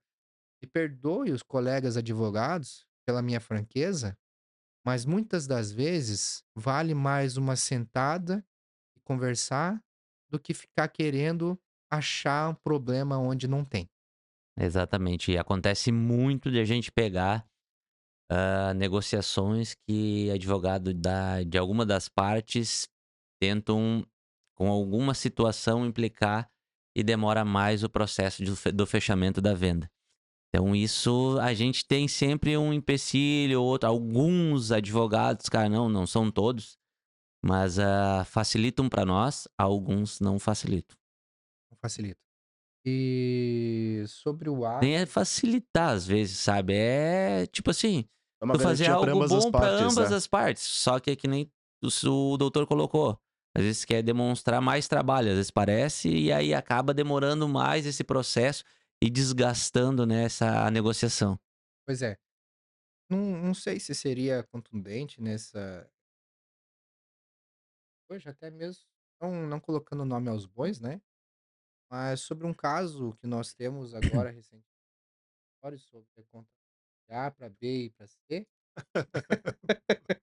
Quando tenho anuente, Meu, sessão de, sessão de direitos de bens imóveis. Assim, nós eu vou estamos deixar. falando, tudo que nós falamos até agora foi dentro de extrema regularidade. Ou seja, tudo preto no branco. Uhum. Mas vocês são corretores, conhecem contratos de gaveta melhores, tem mais conhecimentos que nós.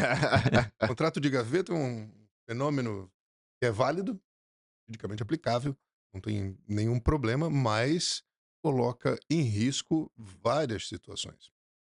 Por exemplo, você comprou um apartamento meu, é, três suítes, quatro vagas de garagem, maravilhoso apartamento.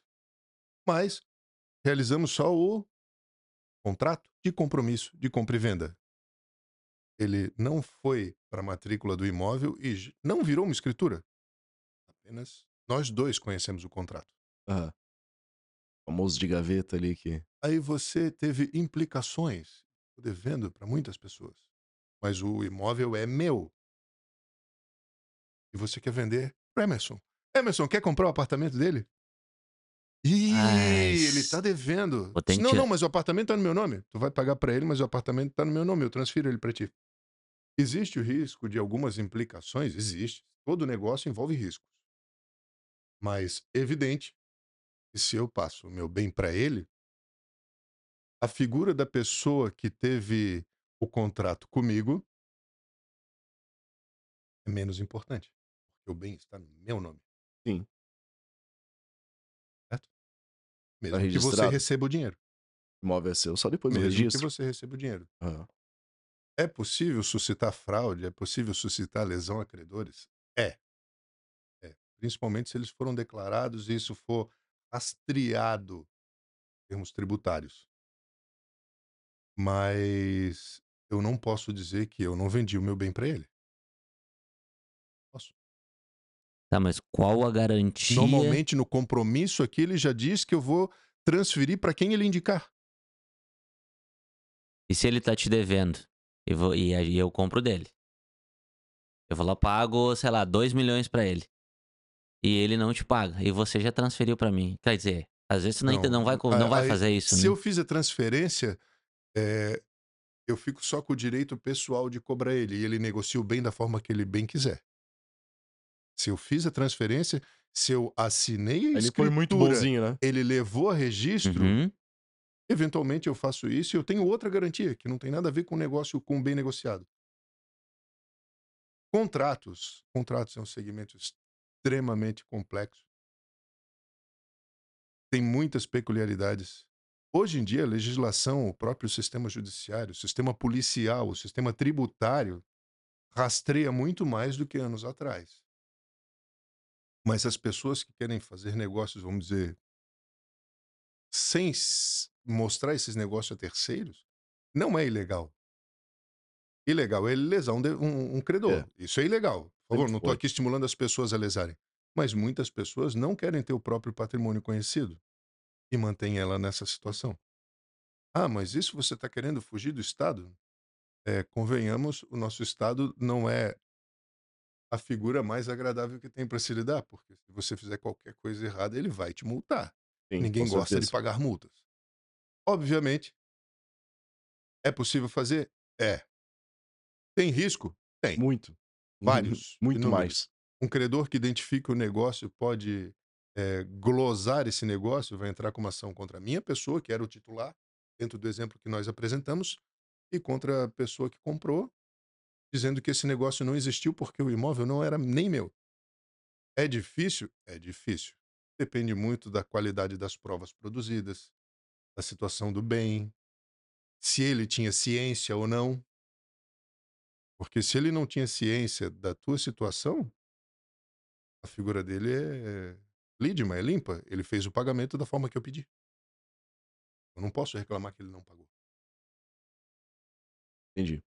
É, a figura, se eu não me engano, chama evicção, que também não é muito fácil de constituir. É um negócio ser desfeito por conta de um defeito em situações anteriores. São várias Geralmente vai, a situações, né? cláusula É vai no contrato, né? A Vai, cláusula né? vai no contrato. E nesse ponto eu faço até um gancho aqui. Nós olhamos essa narrativa por um ponto de vista onde a pessoa da família está devendo, mas o imóvel estava no seu nome ainda, estava no nome da pessoa que comprou, adquiriu o imóvel. Obviamente, você poderia estar correndo risco também por não ter transferido o imóvel para o seu nome, aonde o próprio primeiro titular Poderia vender. dono, não, Mesmo não vender. ele É, ele poderia chegar a vender duas vezes, ou também poderia estar respondendo o processo também, aonde você teria que depois provar que o imóvel não era mais dele, mas sim seu, através do quê? De uma ação de embargos do terceiro. Aí vai ter que comprovar Meu, é uma dor de pagamentos, vai ter cabeça, que. é uma dor de dor de cabeça, cabeça. é uma dor de cabeça. Mas a gente olha por aquelas, aquela, a- o ângulo, vamos pegar um ângulo, é uma visão de 360 graus. E independente se você está hoje respondendo o processo ou não, você tem que saber da onde que é o processo, o que está sendo discutido, qual é o processo, o que vai acarretar, Sim, qual entende? garantia que Que é o caso da due diligência. Eu falei, se o advogado quer demonstrar trabalho, é na due diligência, não é na negociação, gente, pelo amor de Deus. Na negociação você só traz as documentações e depois você faz as suas ponderações para o seu cliente. Não venha querer questionar o trabalho e atribuição do advogado da imobiliária, É isso aí. tá? Porque o advogado da imobiliária tá aqui, ó, doutora, beleza. Doutor, você quer a documentação, certidão de casamento atualizado? Beleza, tá aqui, segue. Pum. Faz a sua análise e passa para o seu cliente. A matrícula atualizada do imóvel tá aqui. Faz a sua análise e passa para o seu cliente. Não venha questionar a atuação da imobiliária, a atuação do advogado da imobiliária para demonstrar trabalho para o seu cliente. Faça o seu trabalho de uma forma correta, aonde você tem que demonstrar a garantia de segurança, porque você vai estar assinando o aval pela venda do apartamento que o negócio é lícito, não é ilícito. É outra figura, obviamente. Aconteceu até um caso agora na- nos últimos dias que a parte, o advogado da, da parte compradora olhou, analisou e falou: Ó, é interessante fazer isso. O vendedor foi lá, organizou, falou: Ah, verdade, realmente. Bom, perfeito. Seguiu a venda, tudo Seguiu o certo. baile. Mas é o que eu falo pra você, muitas das vezes você tá respondendo o processo hoje, não passou pro seu nome, não é por picaretagem, me desculpa o termo. Falta de Não informação. é por de- ne- fazer, falar que você é uma pessoa in- inidônea. Não é o caso. Agora, se tá ali, digamos que vocês têm uma relação de parentesco, hipoteticamente falando, você comprou o apartamento mesmo, só não passou pro seu nome ainda, mas você tem interesse, faz o contrato de compra e venda entre a pessoa e ele faz a, a transferência através da, do, do, do- da, da, escritura pública de compra e venda no cartório, direto para a pessoa, aonde vai estar constando o termo ali de recebimento pagamento para a pessoa, que de fato é quem tem que receber o valor. Tem, tem solução? Tem solução. Você está causando, está tá gerando um prejuízo, está fazendo uma fraude à execução, tá no- Não. isso daí são coisas que vai discutir lá na frente. O processo em si que está em trâmite, você só é, só é culpado após o trânsito, trânsito penal da sentença condenatória. Julgado. Transitado e julgado a sentença penal condenatória. Você só é culpado após o trânsito e julgado da sentença. Entendeu?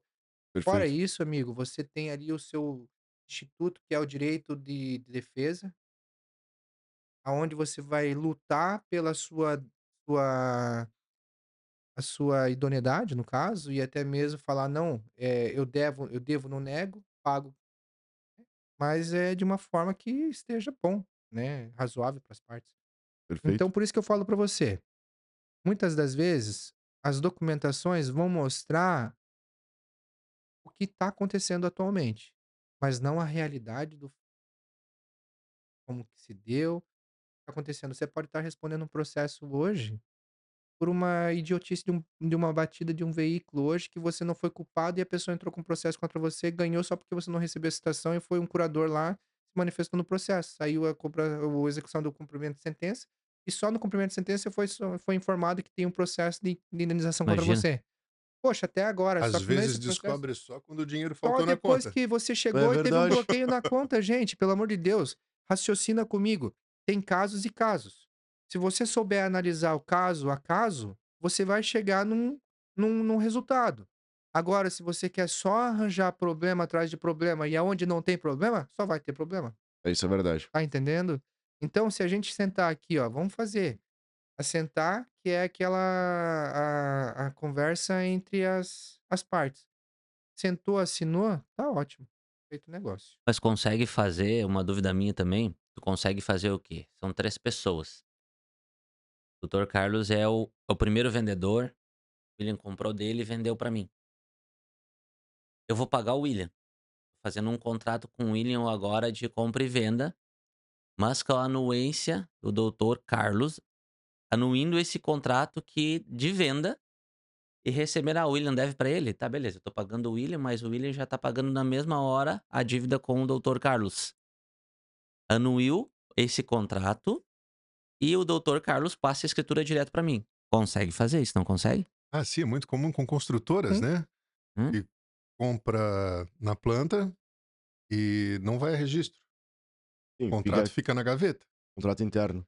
Dentro do contrato tem a previsão de que o comprador, para vender para terceiro, precisa da anuência da construtora. É necessário.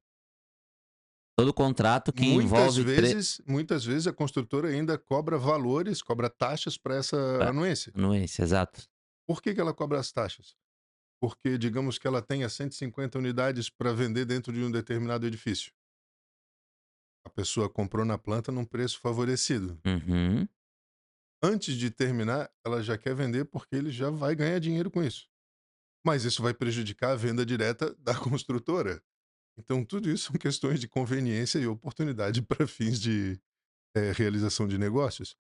Eh, obviamente, nenhum construtor quer impedir a pessoa que compra um bem dele de ser vendido. Uhum. Ele só quer se reservar no direito de poder fazer isso primeiro. É.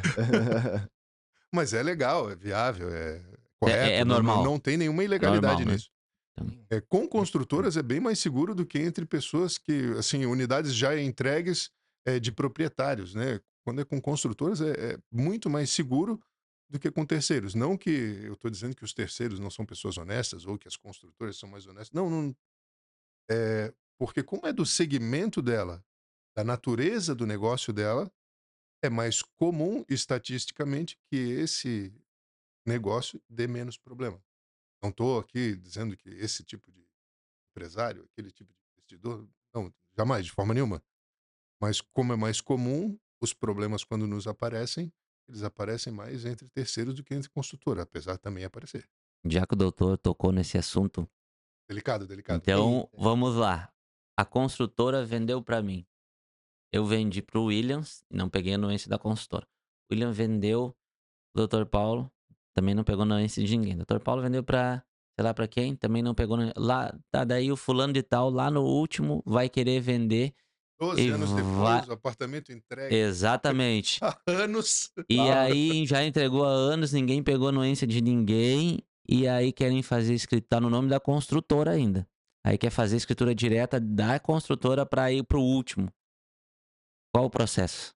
a encadeamento contratual, né? Então vai precisar de um encadeamento de anuências. Não vai poder ter lacunas no encadeamento. Encadeamento no sentido de o primeiro contratante, ele é atrelado ao segundo, que é atrelado ao terceiro, Terceiro. ao quarto.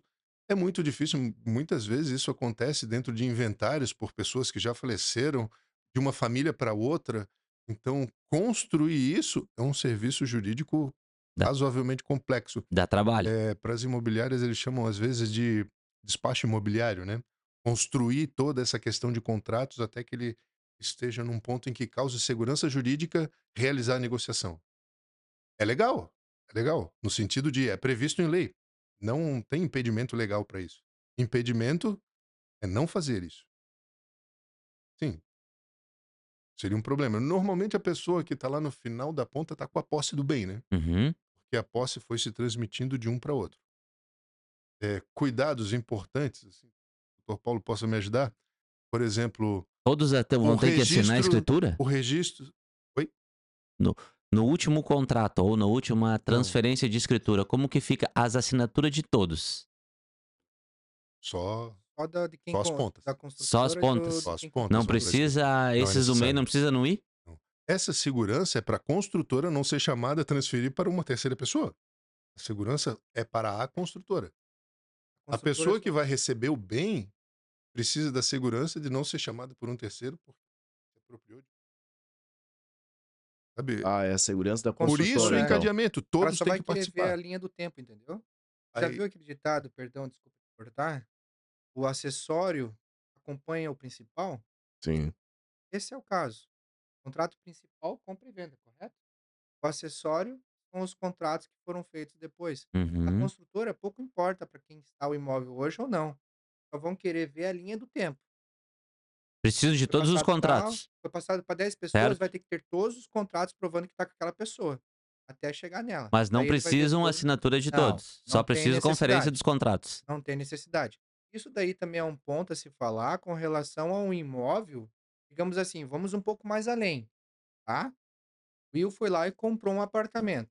Não transferiu para o nome dele ainda. A compradora fez a cessão de direitos para ele sobre os bens imóveis. Só que estava no nome da construtora. A construtora respondeu o processo judicial. Quem vai ter que entrar com os embargos de terceiro?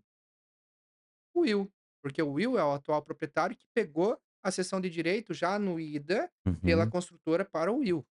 Só que o Will não transferiu para o nome dele, sabe-se lá por quê. A construtora veio e perguntou, Will, o que aconteceu que Tá, você não transferiu? E se não pega a anuência da consultora? Oi? E se ele não pega a anuência da consultora? Aí é que tá, daí você só vai Isso é apresentar o lacuna. contrato. Essa é a lacuna. Quando pega anuência, a construtora monta o encadeamento. Porque para a construtora No ainda seria- final, ela consegue conferir isso Tô só sem, do último. sem precisar fazer o serviço. Ele já está construído. Já tá ali. Quando as partes Perfeito. negociam sem chamar a construtora, muitas vezes para não. Uhum. É, é, é, isso. é Porque a verdade. sessão verdade. realmente ela não vai incidir, Acontece muito. obviamente. Aí, esse encadeamento precisa ser construído. Como construir? Além dos documentos em si, às vezes a pessoa transfere IPTU, a taxa de compromissos com serviços de telefonia e internet. Então, tudo isso auxilia para construir um encadeamento que seja fidedigno, ou seja, que tenha eh, respaldo, que possa ser eh, atribuído um crédito para ele, possa acreditar nele. Porque, como dizem o pessoal antigamente, papel pode aceitar muitas coisas, né? Exato. Sim. Uhum. Papel é igual PDF. Verdade. Clicou, gera. Nesse caso, eu vou falar assim que eh, ele vai ter uma repercussão para fins tributários também. digamos que a construtora já vendeu para o Will e vendeu para você, né? Só que o Will e a construtora já assinou com o cliente e a Uhum. construtora já tinha declarado a venda. Uhum. Daí, digamos que Deus me perdoe, o Will faleceu. Você não transferiu o bem para o seu nome.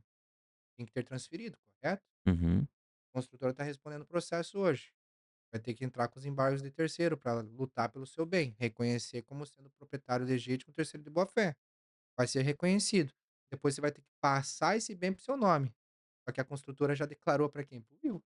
Você vai ter que pagar o que a construtora declarou para poder fazer para o seu nome. Tá Dá trabalho, né? Dá trabalho. Então, a formalidade da documentação e, e a transmissão da, do bem, né, que pelo ato da assinatura, escritura, tudo, isso tem que ser muito bem feito. E também acompanhado, seja por corretor e advogado. E o melhor, ah, o melhor e o ideal, o certo é assinar e pegar a anuência da construtora ou de quem está vendendo. Exato. Sim. É, é o adequado, tá? É o adequado. Muitas das vezes não acontece desse jeito, mas também não vai invalidar o negócio. Só vai dar mais trabalho para você registrar. Depois, Se você perder, digamos assim, entre o número 4 e o número 6, você perdeu os dois contratos, amigo, até achar, torça pra pessoa Meu não ter Deus. falecido, porque daí teria que abrir inventário, teria que fazer transtorno. não sei o quê. Ah, Meu, é trabalho. Lidar com a pessoa que fez o negócio é uma situação muito mais tranquila do que lidar com os herdeiros, sim. porque eles já possuem conflito de interesses entre eles. Uhum. E aí você descobre que A é a isso, família, né? É. a isso você agrega a insegurança é, sobre a realização do negócio em si, tá, mas é, papai, vovô nunca falou sobre isso. É complicado. É. É que nem aquela frase, dá poder às pessoas que tu vai ver quem ela é. É isso aí. Entregou o imóvel na mão da É. pessoa, ganhou aquilo ali de, né, de mão beijada, pô, daqui a pouco vai dizer, ué, vai, dar, vai fechar o pau. Agora imagina essa pessoa descobrir que tem um apartamento à beira-mar ali que não sabia. Hum, Amigo, Aí são, são até, o, até provar que fosse um porco na tomada. cinco vai irmão. ter muito é isso mesmo. E aí? Ah, quando estão se matando. Às vezes já nem, nem conversam entre eles. Às vezes até com o proprietário, talvez o pai, mãe, alguém. Cara, é paulada. É Coisa bem complicada. complexo, né? E é por isso que eu falo pra você, às vezes, Com dois assuntos vale mais a pena você Cabeludo. chegar, bem delicados.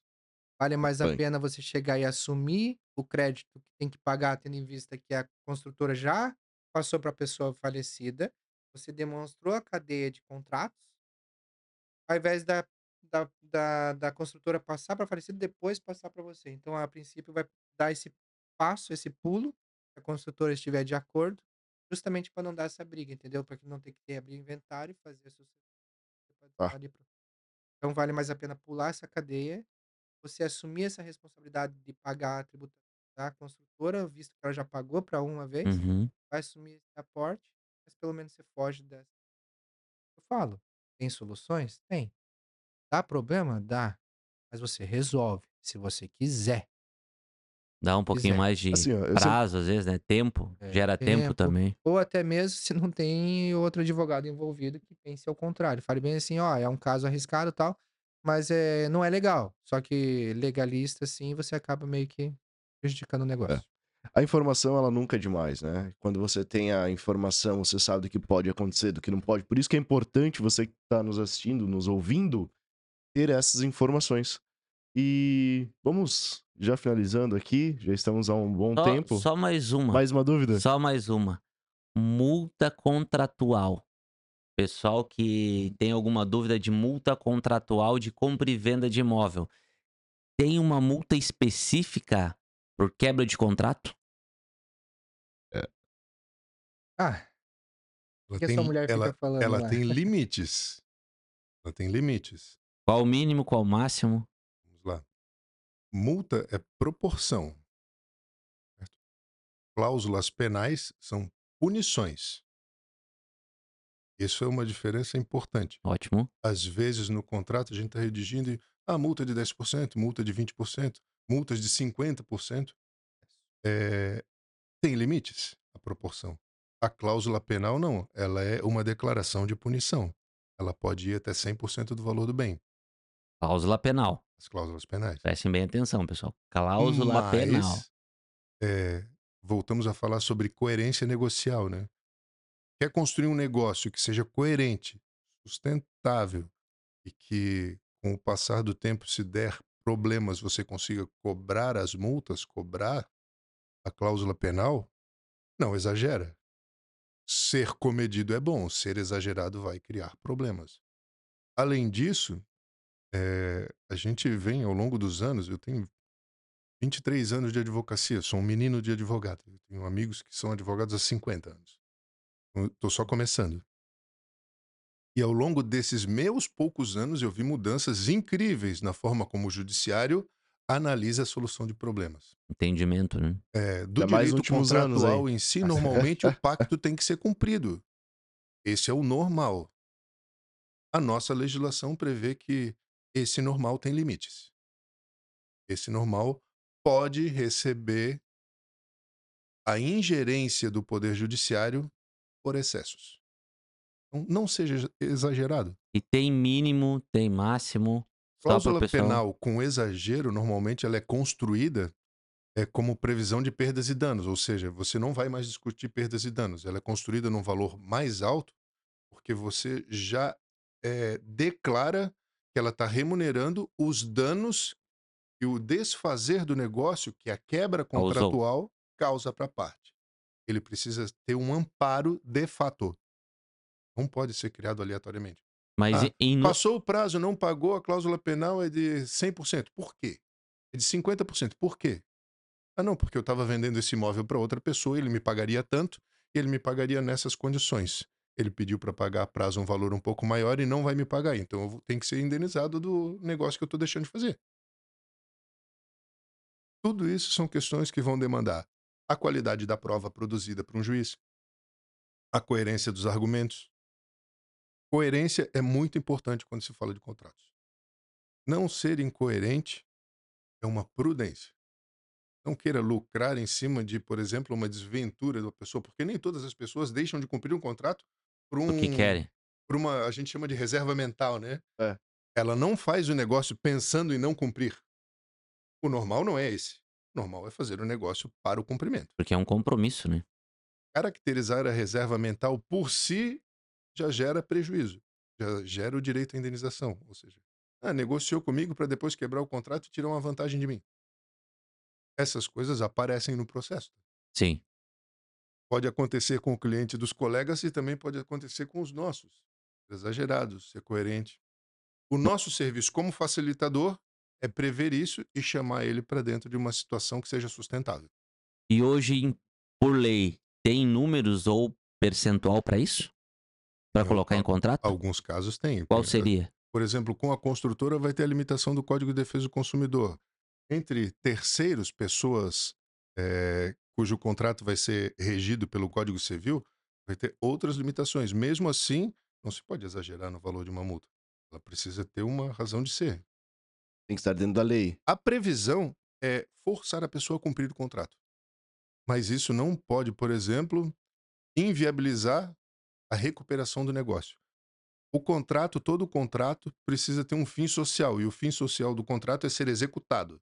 Execução aqui no sentido de, se eu compro para pagar a prazo, a execução é o pagamento. Tem que ser quitado. Se a multa torna inviável a quitação porque é muito mais alto do que o compromisso do bem em si, foge a coerência. Sai da balança já, né? Foge a coerência. Então- Essas questões são. E precisa ser analisado caso a caso. Assim, é, a maioria dos assuntos que nós tratamos aqui hoje, a pessoa que está nos ouvindo, é, são relacionados à maioria dos bens que são negociados dentro de Balneário Camboriú, que é o foco de atuação da empresa.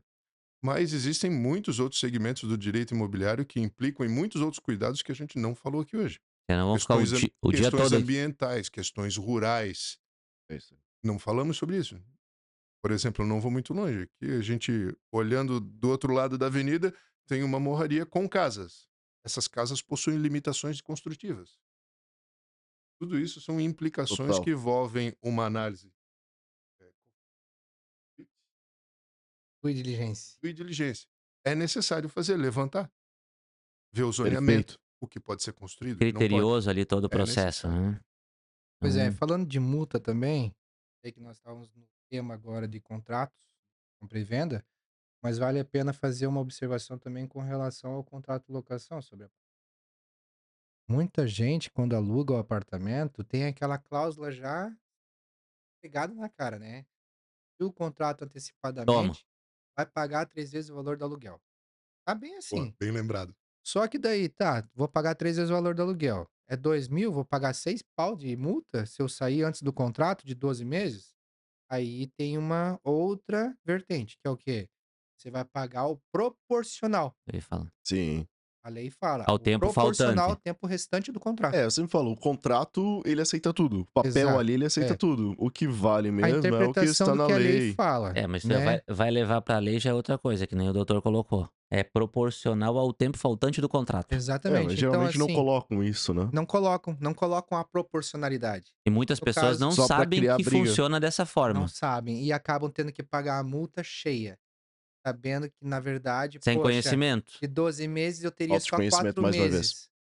4 meses, pegar os do, os- a multa do contrato, vezes a quantidade de tempo que eu tenho ainda para cumprir, o valor vai ser irrisório abaixo de 6 mil que eu teria que pagar. É, exatamente. Então, se a pessoa tem esse conhecimento, ela já não cai aí Não nessa, cai nessa pegadinha. nessa pegadinha, né? Exatamente. Os Então, Dobramentos disso. então, assim, eu vou falar para você, eu gosto. Eu gosto da área do direito imobiliário. Eu acho que é uma área muito, assim, ó, ela dá muitas portas. E a segurança é a melhor forma que a gente vê hoje em atuar no direito imobiliário em balneário. Perfeito. Justamente para quê? Para que essas pegadinhas não seja uma um, não, não seja um problema para você lá na frente, ou você acabe eh, tendo que pagar por um erro de outro?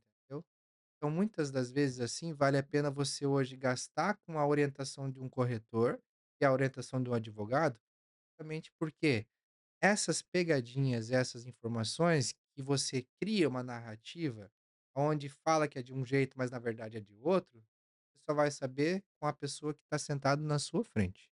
Se essa Exatamente. pessoa ela é uma pessoa digna, ela é confiável, tá ali não para ganhar dinheiro fácil, mas sim para trabalhar realmente, porque é uma é Para que ela facilitar, né, o processo. exatamente o É isso processo aí.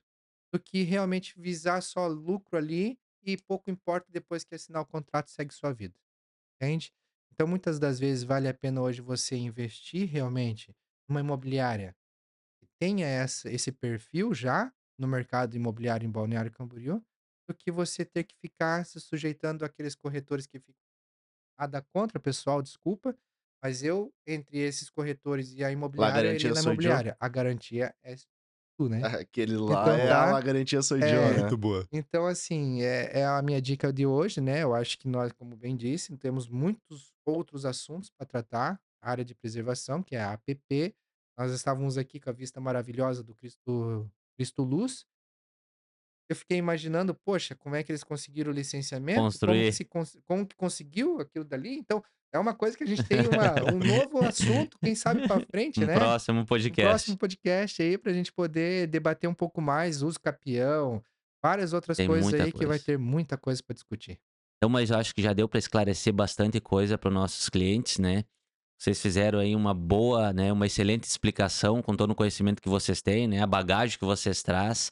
A gente agradece aqui nós da Lemur, né, eu, o William, agradecemos aí pelo tempo de vocês, por toda a explicação e espero aí que o nosso público, né, tenha entendido, tenha ah, pego esse esse conceito, né, esse conhecimento aprendido um pouco aí com o pessoal, né, que com certeza a gente também aprendeu, isso vale para nós também, né? Agora eu vou deixar o William aí dar uma encerrada no nosso podcast. Perfeito. Isso é muito importante, muito obrigado. Que Muito agradeço. obrigado mesmo, doutores, Que dor é por, por as- nossa. terem aceito o nosso convite, trazer essa informação para os nossos clientes, nossos amigos que estão aqui nos assistindo, nos ouvindo, porque eu sei que é de suma importância saber, entender e conhecer da lei e também até onde pode chegar e qual é o comprometimento da, da pessoa em si em termos de tudo isso, sabe? Então, por isso que eu e o Emerson também estamos trazendo o podcast, isso tudo para questões de informações e até ensinar as pessoas que elas precisam realmente saber para não fazer negócio ou deixar de fazer um negócio por medo. Então isso é muito importante. Muito obrigado por aceitar o convite. E como que as pessoas te encontram? Ficaram com alguma dúvida? Querem saber algo a mais? Como que eles encontram vocês nas redes sociais? É, como que faz? Bem, ah, eu até agradeço a oportunidade novamente pela Lemur, né? Hoje, como eu disse no início da conversa, né, somos aqui, hoje estamos de visitantes, né, apresentando um pouco a parte pedagógica de, do que, que a, a legislação hoje estipula num contrato de compra e venda, de locações, né? Mas a parte de publicação, publicidade, essas coisas, eu vou deixar tão somente para os créditos da Lemur, né? Até mesmo por conta da legislação que nós temos hoje com a com a Ah, OAB. perfeito disclaimer. Exato. Então, Perfeito. para fins de não caracterizar qualquer tipo de ato infracional, né, por parte do advogado, Ótimo. os créditos vão tudo para Lemur. E espero poder, em novas oportunidades, quem sabe aí vir dar outros, outros podcasts com relação a isso. Penso eu que o doutor Carlos Leandro não é contra o que eu disse, Acompanha o Até o voto, como diz o pessoal no tribunal. para que a gente possa manter uma voto. relação, para que a gente possa manter uma relação sem qualquer Perfeito. tipo de problema ou até mesmo olhar de outros colegas, nobres colegas que pensem em estar sendo feita uma comercialização, que não é o caso. Aqui nós estamos tão somente para fins pedagógicos. Muito obrigado, doutor Paulo, doutor Carlos, por todo o conhecimento. E esperamos ter ajudado você que está assistindo esse vídeo. Curte, compartilha e segue, pessoal. Segue Forte abraço Lemur. a todos. Muito obrigado, Muito mais uma gente. vez. Agradeço pela atenção. Até mais.